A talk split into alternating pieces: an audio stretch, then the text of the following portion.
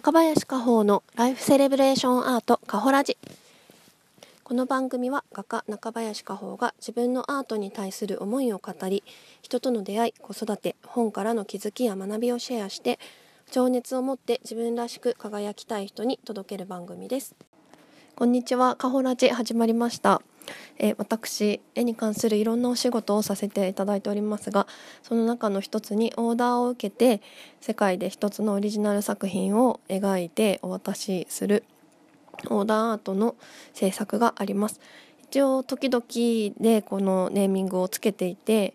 えー、今ライフセレブレーションアートっていうこのラジオのタイトルにもなっている名前でくくろうかなと思っているところです。それで先日東京の池袋まで上京して作品をお渡ししてきました、えー、お子様の誕生記念で1人目2人目そして今回3人目のお子様の誕生記念の絵を頼んでくれた方がいましてその方にお渡ししてきました。その時にそうやってオーダーアートをなんで、えー、依頼してくださることになったのかですとか書いてもらってどうだったかそしてリビングにそれらを飾って生活してくださってるのでそれはどんな感じかっていうのをちょっとインタビューをさせてもらいました。なので皆様どうぞお聞きください。とじゃあ今日はですね池袋であの絵をオーダーしてくださった方とお会いして絵の私に来ました。で実はですね、え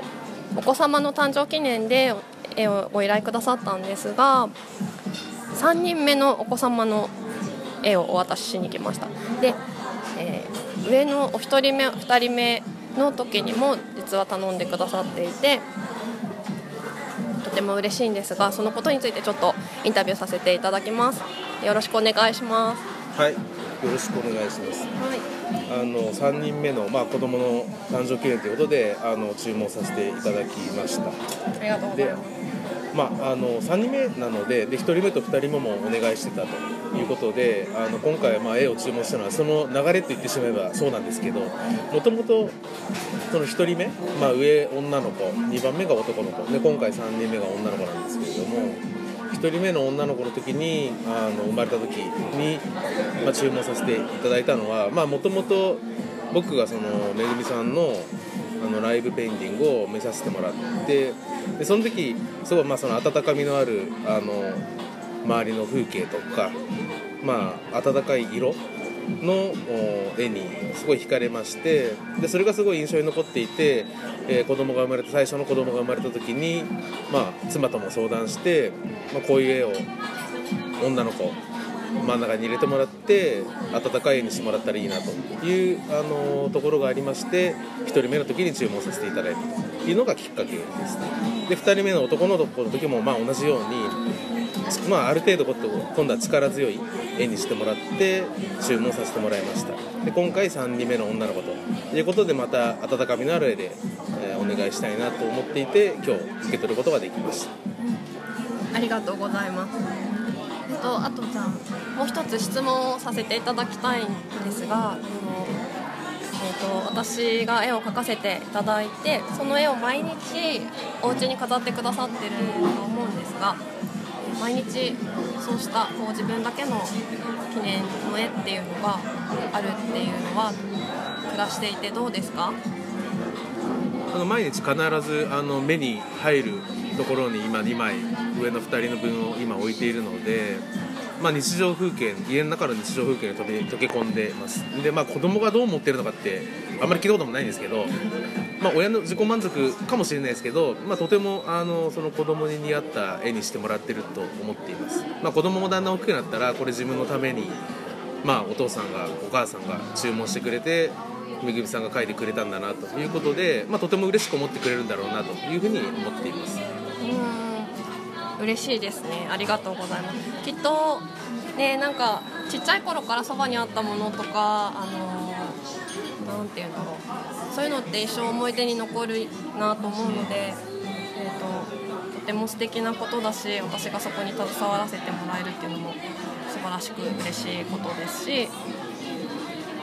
なんかそういうご縁と機会をいただけたこととか喜んでいただけてることってすごく嬉しいなと思いますね。あの絵を通してこう何て言うのかな広い意味のね愛が伝わっていってそこの家庭の中でもまた広がっていってっていうようなことができている気がするので、うん、感謝ですね。うん、そうです。あの本当本当に日常風景にも溶け込んであの当たり前のに絵があってでそれがやっぱり一つの家の中での刺激にもなるしまあなんていうんだろうなあのか、まあ、家の中の潤滑油にも一つの要素としてやっぱなってるし。で、まあ、いつか子供が一人で生活する、まあ、もしくは家族を持って生活するような時も、まあ、自分の絵を持ってまた新しい生活まで持ってってくれたらいいなというふうに思ってます。あなんかすごい素敵ですね。そうやって人生と一緒に旅立っていくっていう。そこまで考えてくれていたとは。はい。意外に考えて。すごい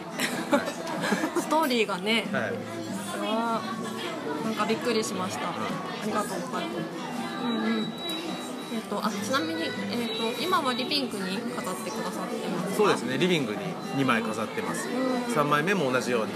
リビングに飾ろうと思ってます、うん、じゃああのまた並べたところをぜひ写真お願いします。はい。わ、はい、かりました。はい。ありがとうございます。ありがとうございますはい皆様お聞きくださりありがとうございました。そしてインタビューさせてくださった方どうもありがとうございます。私もとても嬉しかったです。ご感想が聞けて。それでここではちょっとだけですがオーダーアートって何だろうっていうことについて私が思っていることを述べさせていただきたいと思います。でこのデジタル全盛 AI とかが発展してきていて、まあ、CG とか 3DAR とかいろんな技術が出てきている中で手書きの絵をオーダーするっていうのは何だろう？なんでそれが結構ニーズがあるんだろうっていうことはたまに考えることです。でいろいろ考えましたが一つはその複製が可能な時代だったりコンピューターでこう何て言うんでしょうねある意味の熱のない絵というか手触りとかがあんまりないような絵や映像が多い中だからこそそうやって実体があってまあ、絵の具とかね、ま、マチエールというか質感があったりとか色の温度がこう物からも感じられるようなもので人の手で作られて時間と情熱と気持ちを込めて作られて世界で一点だけオリジナルのものっていうものが求められるんじゃないかなと思っています。やっぱりコピーができなくて、まあ、印刷はできるんですけどオリジナルっていうのはこの時代だからこそすごく価値があってあとお洋服で言ったら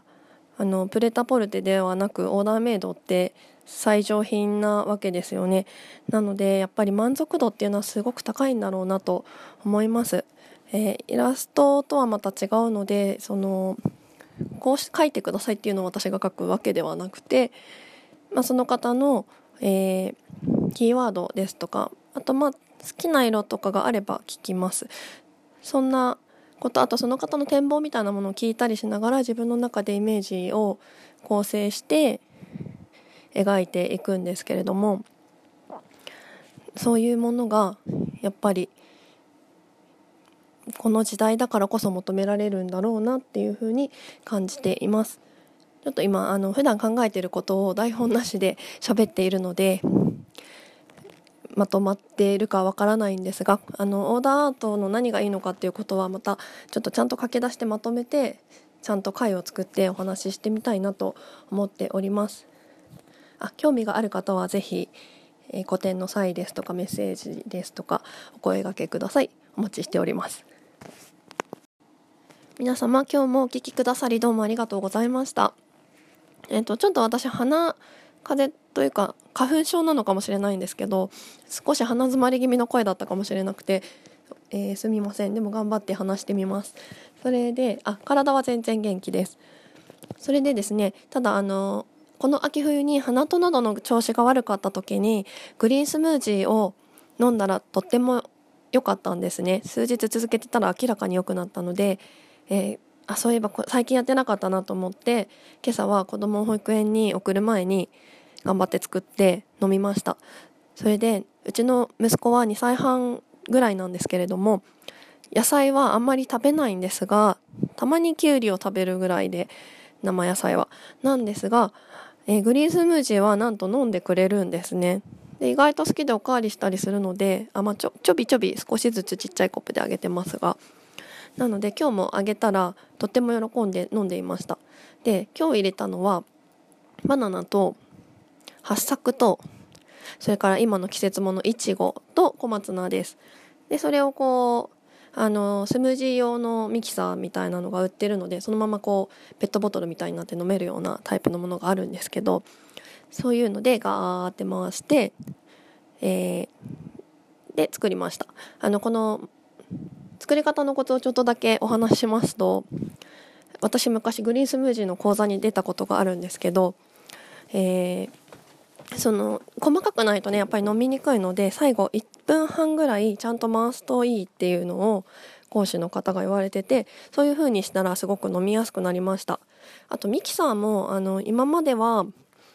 なんだっけなクイジナートっていう本当にミキサーでフードプロセッサーですねやってたんですけどそれだと結構粒が大きくて飲みにくいんですね。で、えー、途中から専用のそういうジューサーみたいな感じのスムージー用ミキサーみたいのを買ってそしたらとっても調子が良くなりました。あとですねグリーンスムージーを始める時に買った本があってグリーンスムージーを始めようっていうタイトルのそのままですね。本で中里園子さんと山口彫子さんっていう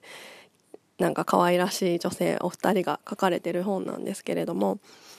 えー、文藝春秋から出てますね結構前だったと思いますでこれにいろんなレシピが出ていたり基本のグリーンスムージーだとかその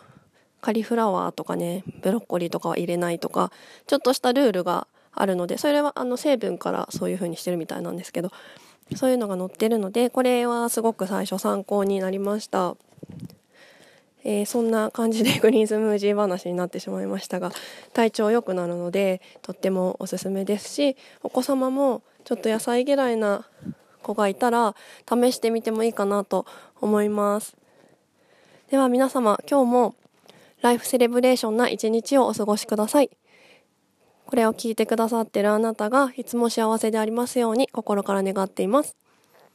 The podcast you just heard was made using Anchor. Ever thought about making your own podcast? Anchor makes it really easy for anyone to get started. It's a one stop shop for recording, hosting, and distributing podcasts. Best of all, it's 100% free. Sign up now at anchor.fm slash new. That's anchor.fm slash new to get started.